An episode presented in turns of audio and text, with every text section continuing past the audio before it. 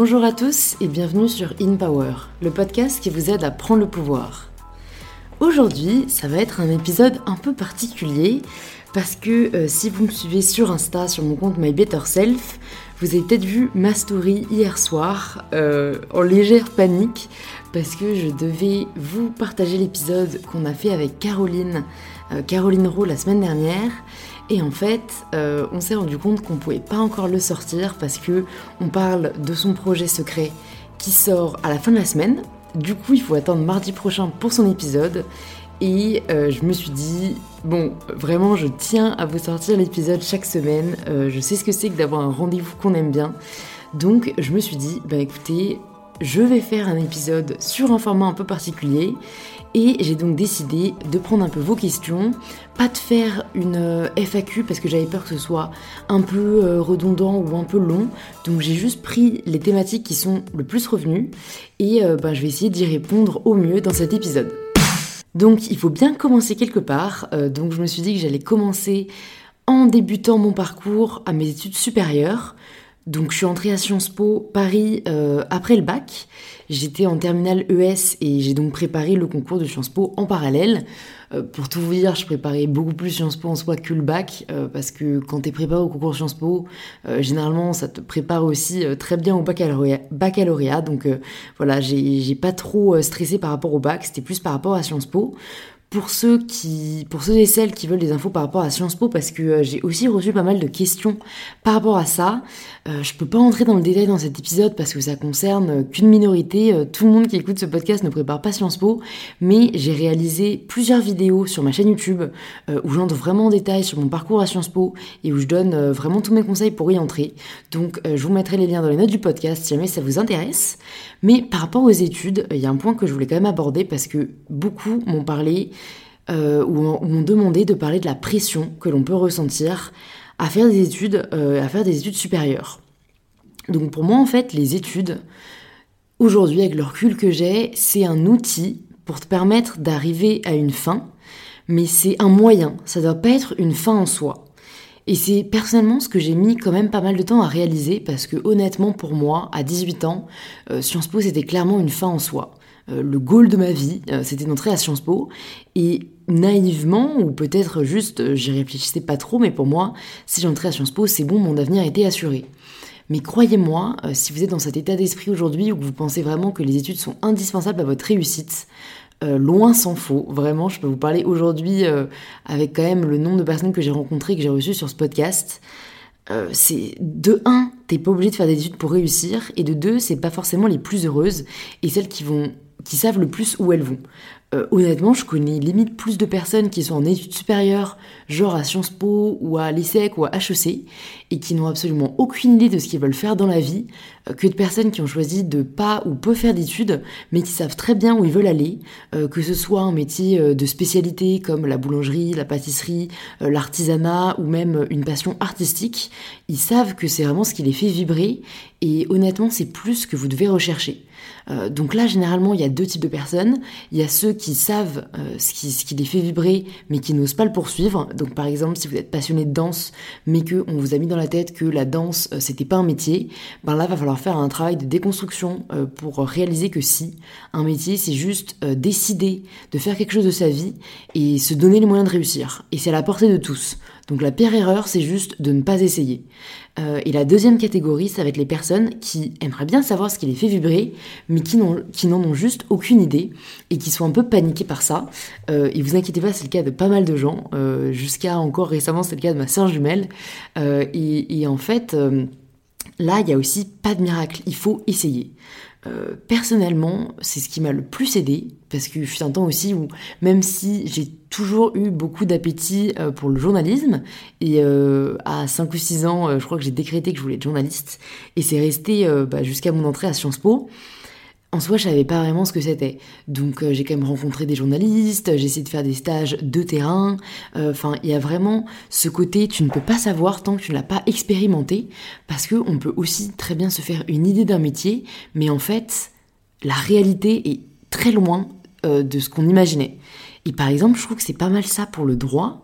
Il y a beaucoup de gens qui entrent euh, en études de droit alors qu'ils n'en ont jamais fait et qui déchantent assez rapidement. Euh, c'est le cas de euh, ma meilleure amie du lycée qui au final a arrêté la fac de droit au bout d'un mois parce qu'elle s'est rendue compte que juste c'était pas du tout pour elle. Donc je trouve que déjà quand tu choisis tes études, c'est bien de t'être un peu renseigné autour de, enfin, auprès de personnes qui font ces études-là pour savoir clairement ce qu'il en est. Pas forcément s'ils aiment ou pas parce que chacun est différent, mais juste concrètement qu'est-ce qu'ils font et qu'est-ce qu'ils étudient chaque jour.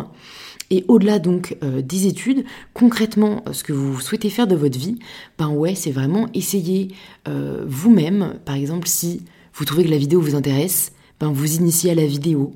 Euh, si vous aimez les podcasts, ben, lancez votre propre podcast. Honnêtement, euh, ça prend vraiment peu de temps. Et euh, juste vous, vous entraîner à cet exercice, voir si ça vous parle. Et ça vaut vraiment un peu pour chaque métier sur Terre. Donc je sais que c'est parfois difficile quand on vous pose la question tu veux faire quoi dans la vie?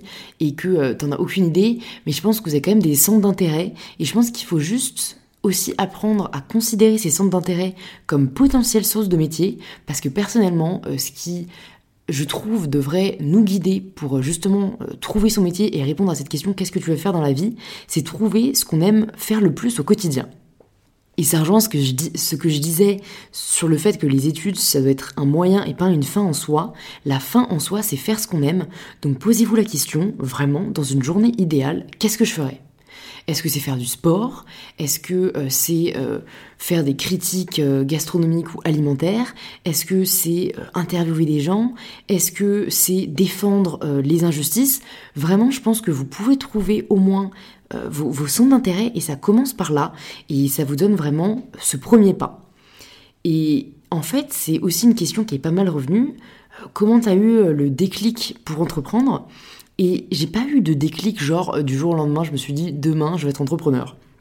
Ça s'est vraiment fait au fur et à mesure. Je crois que j'ai découvert un peu un intérêt pour l'entrepreneuriat quand j'ai commencé à écouter des podcasts euh, justement euh, en première année à Sciences Po. je trouvais ça hyper intéressant d'écouter les témoignages et les différents parcours de, personnes qui ont vraiment, enfin, que je trouvais déjà à l'époque, pris le pouvoir de leur vie. J'écoutais pas mal de podcasts américains, euh, pour tout vous dire, il n'y en avait pas beaucoup en France euh, il y a 3-4 ans. J'écoutais notamment euh, le podcast de Tim Ferriss et celui de Lewis Howes, et il y avait, enfin, je trouvais vraiment intéressant de voir à quel point, pour eux, pas ça a été une évidence, mais qu'ils vivaient leur passion de manière super naturelle, alors qu'en France, je trouve que, euh, en tout cas dans mon, milieu et dans mon entourage, on m'avait jamais montré qu'on pouvait vivre de ses passions, et il y avait un peu cette dichotomie entre euh, faire ce qu'on aime et vivre de son métier, et avoir un gagne-pain. Donc je dirais que c'est d'abord ces écoutes de podcasts qui m'ont fait réaliser que c'était euh, une possibilité, et du coup ensuite, ben, euh, je me suis euh, renseignée de mon côté, j'ai euh, lancé une émission sur l'entrepreneuriat à Sciences Po parce que ça me donnait une bonne excuse pour pouvoir rencontrer des entrepreneurs. genre je les contactais, je disais que j'avais une émission à Sciences Po, ça sonnait bien. Et en fait tout ce que je voulais c'était les rencontrer et en savoir plus sur leur parcours parce que j'étais juste curieuse. Et de là, en plus, en parallèle, j'avais commencé à lancer mon compte Instagram où je partageais ma passion aussi pour le sport, pour l'alimentation et tout. Euh, et, toutes ces petites choses ont fait que pour ma troisième année à l'étranger, j'ai choisi de faire un parcours entrepreneurial à Berkeley, à l'université de Berkeley en Californie. Et en fait, là, euh, ça fait un peu euh, d'une pierre deux coups. C'est qu'au final, j'ai réalisé, réalisé ce que je voulais vraiment faire. Et ce ce qui n'était pas euh, ce, que je pensais euh, vouloir faire. Et ça rejoint un point sur lequel euh, je voulais insister là dans cet épisode spontané. c'est la différence qu'il peut y avoir entre l'idée qu'on se fait d'un métier et sa réalité. c'est, ça rejoint aussi en soi mon point d'essayer avant de se lancer forcément dans une voie. Bon, dans tous les cas, on peut toujours faire marche arrière, mais c'est quand même mieux de se rendre compte avant si on en a la possibilité. Mais quand j'ai découvert à Berkeley la réalité euh, de l'entrepreneuriat, euh, au sens dirigeant d'une boîte, j'ai réalisé qu'en soi, euh, tu kiffes pas vraiment ton quotidien. Ça dépend bien sûr des gens, mais les gens que j'ai rencontrés qui étaient en mode startup life, hashtag green time, all the time, en fait, tu passais ta vie à bosser sur ton projet de minuit à 5 heures du matin et rebelote le matin à partir de 8 heures et, tu gérais un peu que des merdes, tu devais un peu affronter les obstacles et les épreuves du quotidien sans savoir de quoi demain sera fait. Et en fait, j'ai juste rendu compte que, en tout cas, à l'âge euh, que j'avais, donc 20 euh, ans à l'époque, c'était pas une réalité qui m'attirait. Et qu'en fait euh, j'aimais vachement plus l'idée de faire mes projets, d'en avoir plusieurs parce que euh, j'ai réalisé que j'aimais pas m'enfermer dans un seul projet, ça m'étouffe pas mal. Et en fait à partir de ce moment-là j'ai décidé dans la mesure du possible d'essayer de vivre de mes projets, euh, que ce soit du podcast, de mes réseaux sociaux. Et, et voilà j'ai eu la chance de pouvoir développer ça en parallèle de mes études. Donc j'avais pas forcément besoin d'un revenu tout de suite, je vivais encore chez mes parents. Mais donc, euh, donc c'est un peu comme ça, je dirais que j'ai eu ce déclic qui, au final, vous l'avez compris, n'en était pas un pour l'entrepreneuriat, mais ça rejoint un point euh, que je voulais aussi mentionner parce qu'on m'a posé la question, est-ce que tu penses que l'entrepreneuriat c'est fait pour tout le monde? Et honnêtement, euh, non. je pense que c'est quand même un rythme de vie qui est particulier, c'est une intensité qui est particulière, ce sont des sacrifices que tout le monde n'est pas prêt ou ne souhaite pas faire, et c'est surtout un stress qui, qui n'est pas forcément tenable pour tout le monde, euh, si on parle vraiment de l'entrepreneuriat au sens monter sa boîte. Mais pour moi, de toute façon, l'entrepreneuriat, c'est pas forcément juste monter sa boîte, c'est pas forcément être à la tête de trois multinationales.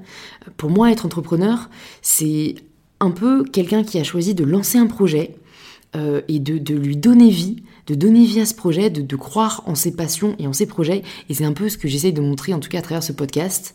Euh, vous voyez que je reçois aussi bien des créateurs de contenu que des artistes, que des chefs pâtissiers.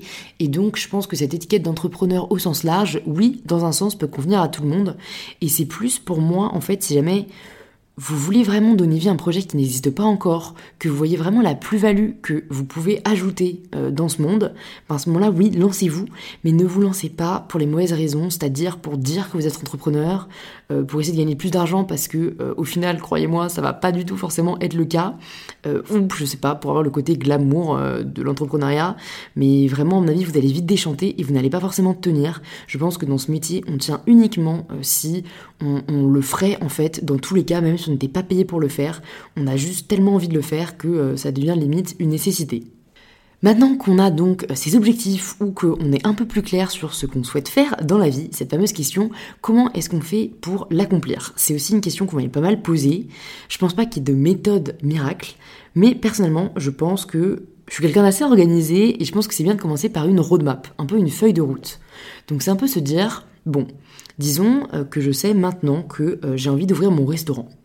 Euh, quelles sont les étapes à suivre, quelles sont les étapes à mettre en place? Euh, imaginons, je veux lancer, moi un truc que je me suis toujours dit que je voulais lancer, pour l'instant c'est pas ce que je veux faire demain, mais on ne sait pas de, de, quoi demain sera fait, donc peut-être que je le ferai un jour, mais c'est de lancer un restaurant où on peut bruncher toute la journée. Donc, euh, qu'est-ce qu'il faudrait que je fasse? Ben déjà, je sais pas forcément cuisiner, donc soit je choisis l'option de passer euh, un diplôme euh, de cuisinier ou de cuisinière, ce sont des choses que pas mal de gens ont faites, c'est une reconversion quoi. Ou alors je choisis de m'associer avec une chef ou un chef, et là, il faut aussi bien trouver la personne, faut pas s'associer avec la première personne venue, faut s'assurer qu'on a vraiment les atomes crochus, que c'est une personne qui, qui correspond au projet qu'on a en tête et qui partage la même vision que nous, et qui sait bien cuisiner, c'est aussi pas mal. Et à partir de là, réfléchir aux recettes que vous pouvez mettre en place, euh, peut-être vous mettre d'accord donc vraiment sur euh, l'ambiance, euh, le type de cuisine que vous souhaitez proposer. Et après, bon, bah bien sûr, revient la question des fonds. Donc, est-ce que c'est essayer de faire un prêt auprès d'une banque? Est-ce que c'est essayer de commencer dès le début à lever des fonds? Est-ce que c'est faire une campagne de crowdfunding? Parce qu'aujourd'hui, en soi, on peut tous lancer un projet si on fait appel à autrui. C'est vraiment la beauté, je trouve, du monde numérique, c'est que euh, dire qu'on n'a pas les moyens ou qu'on ne sait pas par où commencer, c'est qu'on n'a pas assez bien cherché parce qu'il y a vraiment beaucoup beaucoup d'outils en ligne. Et, euh, ensuite, ben, c'est euh, visiter des lieux, c'est voilà commencer à s'organiser et bien sûr toujours essayer de demander conseil à des professionnels il y a un truc qui se fait beaucoup aux États-Unis, c'est un truc que j'ai retenu de mon expérience à Berkeley, euh, pour le coup un truc vraiment positif, c'est que les gens en fait ils vont pas avoir peur de demander des conseils.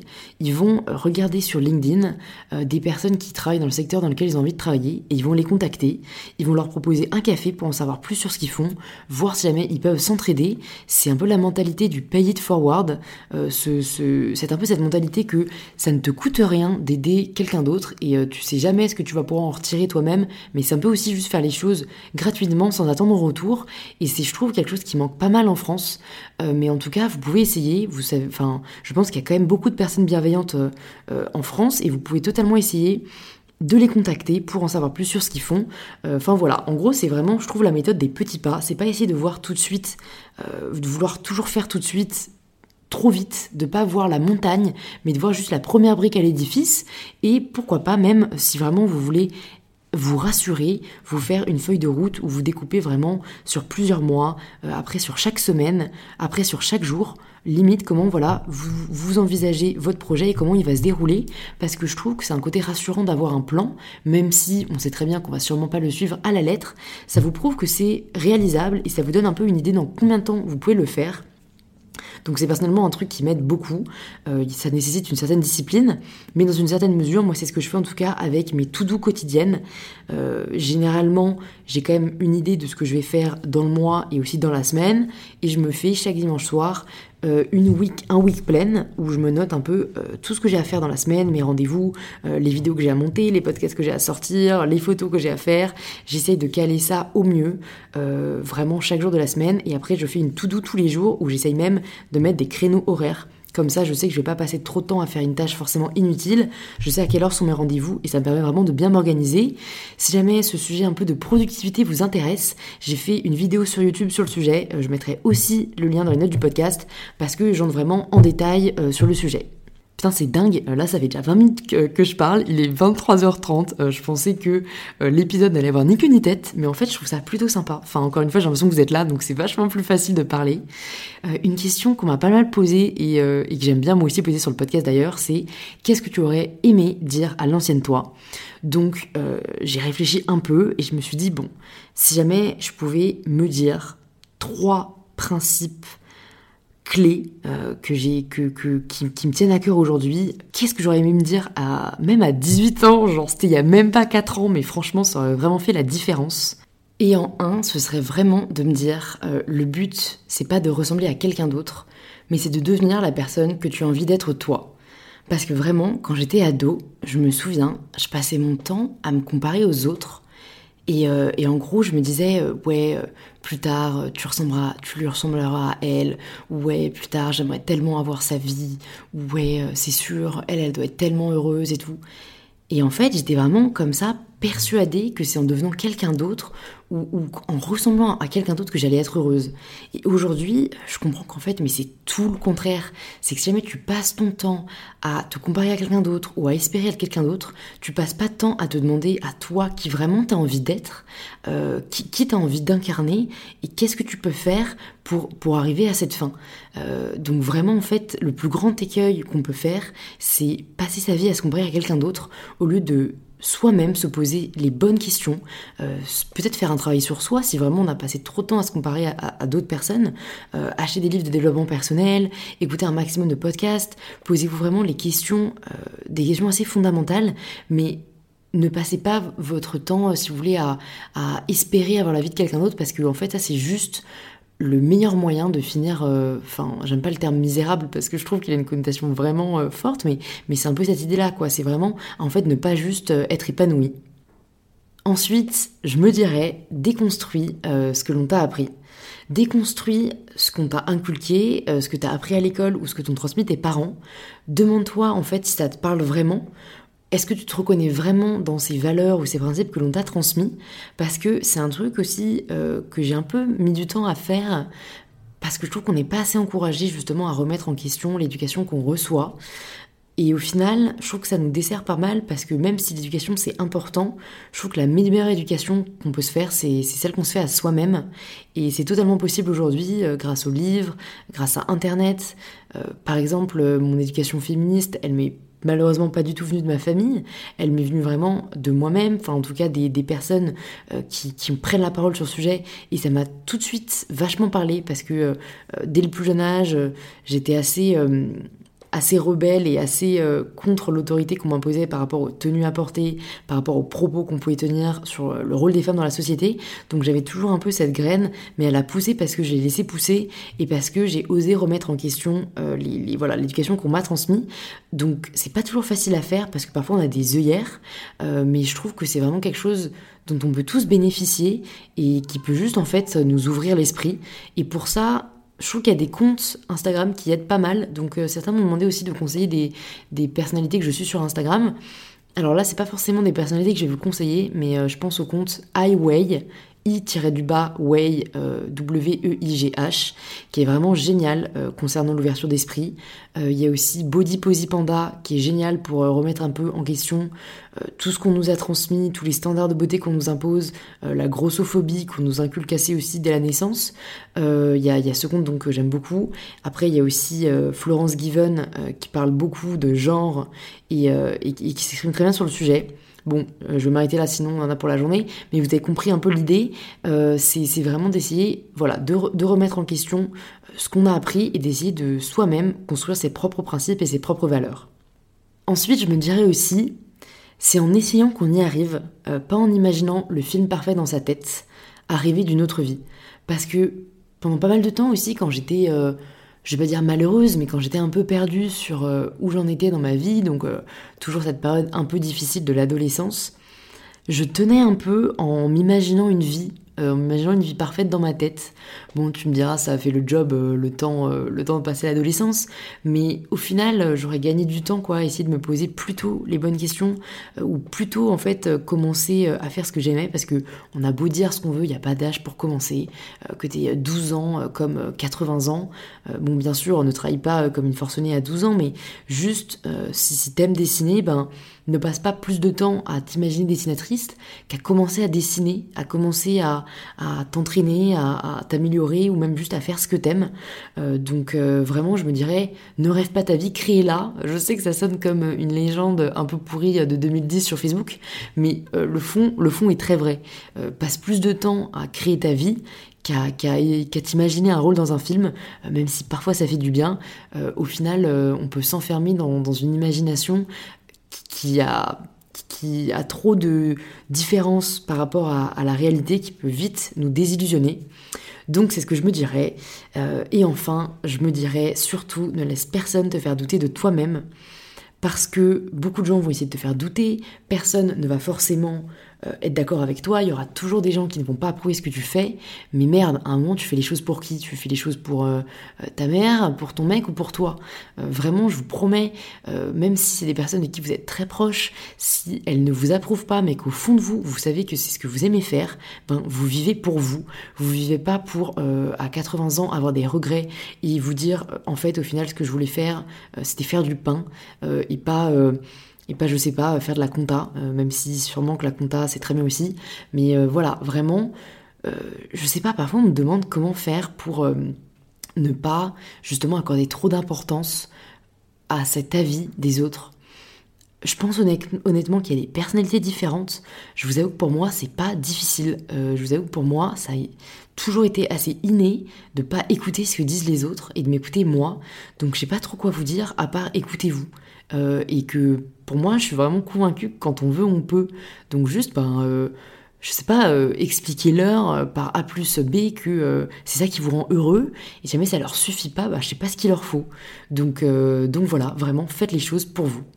Et enfin, euh, parce que j'ai peur de vous endormir si je fais un monologue trop long, je vais terminer par mes recommandations de livres, euh, parce que vous m'avez aussi pas mal demandé euh, cela. Je pense que c'est des livres que j'ai déjà dû mentionner dans mes podcasts avec des invités. Donc je m'excuse si vous les avez déjà entendus, mais en fait, il y a vraiment quatre livres là qui me sont venus à l'esprit assez rapidement, et c'est vraiment des livres que je recommande à tout le monde et que j'offre autour de moi. Le premier, c'est La semaine de 4 heures de Tim Ferriss.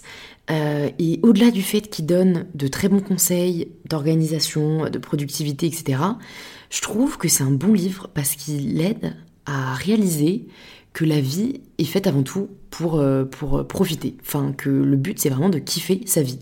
Du coup, dans cette mentalité-là, lui, il s'est dit, ben, c'est quand même plus cool euh, de, découvrir le monde euh, que, de travailler comme un forcené. Donc comment est-ce que je peux faire pour être indépendant financièrement en travaillant le moins possible? Donc c'est pas forcément avec cette modalité que j'adhère le plus, euh, parce que vous me connaissez, au final moi mes journées, sont assez longues, mais c'est juste vraiment cette idée qu'on n'a pas forcément à se tuer au travail, euh, qu'on peut être indépendant financièrement assez facilement si on s'organise bien, et qu'ensuite, euh, en soi, c'est à nous de répartir son temps comme on le souhaite. Donc euh, là-dessus, franchement, il m'a appris vraiment pas mal de choses. Le deuxième livre que je recommande, c'est le livre que je suis en train de lire. pour tout vous dire, je l'ai pas fini, j'en suis même pas à la moitié, mais je sais déjà que je crois que ça va devenir un de mes livres préférés. On l'avait, je l'avais entendu pas mal de fois en recommandation dans des épisodes de podcast, notamment anglais, et le nom ne m'attirait pas. Le, titre du livre, c'est How to Win Friends and Influence People. Donc j'étais là, genre, ouais, putain, le mec a la grosse tête. Euh, moi, mon but euh, dans la vie, euh, c'est pas de gagner ou d'influencer les gens. Mais bon, il s'avère que mon mec l'avait, donc je lui ai piqué. Et en fait, ce livre est brillant. C'est-à-dire que ça a été écrit en 1930, et aujourd'hui, en 2019, c'est encore un best-seller. Et en fait, en 1930, croyez-moi, on n'écrivait pas les livres de la même façon. Le mec, tu sens qu'il a fait ses recherches, tout ce qu'il dit est illustré, justifié, tout ce qu'il dit, t'es là, mais putain, mais c'est grave vrai. Et en fait, c'est un livre euh, qui vraiment te permet de comprendre les relations humaines. En soi, si t'as compris les relations humaines, t'as tout compris. Enfin, au fond, euh, dans tout, dans le business, dans, la communication, dans tout ce que tu veux, c'est avant tout un homme et une femme que tu as en face de toi. Donc si tu as compris euh, le fonctionnement un peu humain, t'as tout compris quoi. Et ce livre est vraiment génial pour ça. Euh, je trouve qu'en fait, ce livre, c'est une belle leçon de vie. Donc euh, c'est How to Win Friends and Influence People de, Daniel, de Dale Carnegie. Mais encore une fois, je vous mettrai tous les titres dans les notes du podcast pour que ce soit plus facile à vous pour les retrouver. Ensuite, c'est un livre aussi que j'ai conseillé pas mal de fois qui s'appelle Mindset de Carol Dweck, qui personnellement m'a beaucoup aidé à faire justement euh, ce travail de déconstruction et un peu euh, ce changement d'état d'esprit et comment avoir un état d'esprit positif. Euh, je crois que c'est un peu aussi grâce à ce livre qu'aujourd'hui je vois vraiment la vie du bon côté et, en fait il permet vraiment de réaliser que c'est avant tout un choix l'état d'esprit.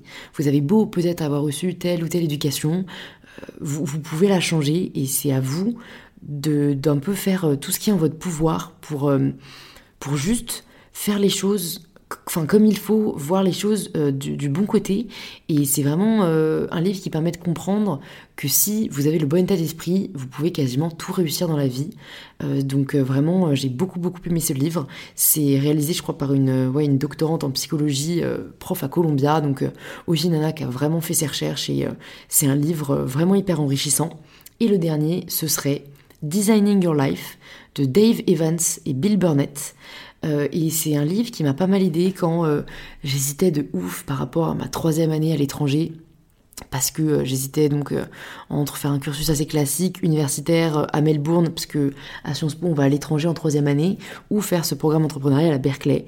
Et du coup ce livre je trouve qu'il est, il est vraiment bien si vous faites partie de ces gens qui sont vraiment perdus aujourd'hui sur votre voie il y a un peu en fait des exercices à faire, aussi bizarre que cela puisse paraître, pour trouver votre voie. ils vous font un peu imaginer des schémas de vie différents. Mais en fait, c'est vraiment pas mal parce que ça permet de te projeter, mais ça va vraiment plus loin que euh, ce que je vous disais avant, qui est de pas juste s'imaginer une vie, parce que ils vous font vraiment imaginer ben, qu'est-ce qui se passerait si tu choisissais ce schéma de vie.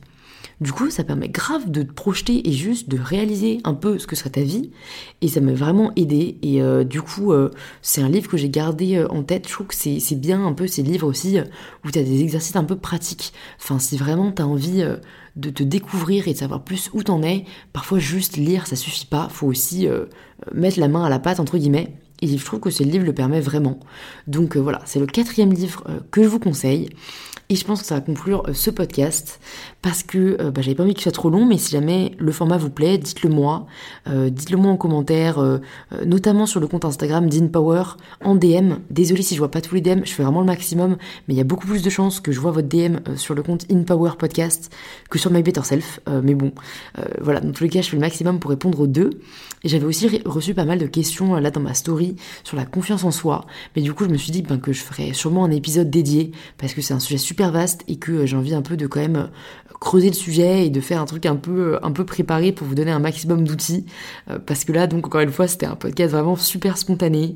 Il est tout juste minuit. Le podcast sort demain à 7h en tout cas merci à vous de m'avoir écouté comme d'habitude, pour soutenir le plus le podcast, ben, il suffit de le partager euh, en story sur Insta euh, ou sur votre profil euh, et de vous abonner au podcast. il faut juste cliquer sur s'abonner sur l'application que vous êtes en train d'utiliser et pourquoi pas de laisser un petit 5 étoiles sur Apple Podcast, ce qui permet vraiment de bien noter le podcast et comme ça Apple le met en recommandation pour d'autres et ça peut les aider et ça peut aussi soutenir ce podcast. Donc je vous remercie vraiment beaucoup. je vous souhaite à tous une très bonne journée, une très bonne soirée, une très bonne semaine et je vous dis à mardi prochain pour le tout nouvel épisode d'InPower.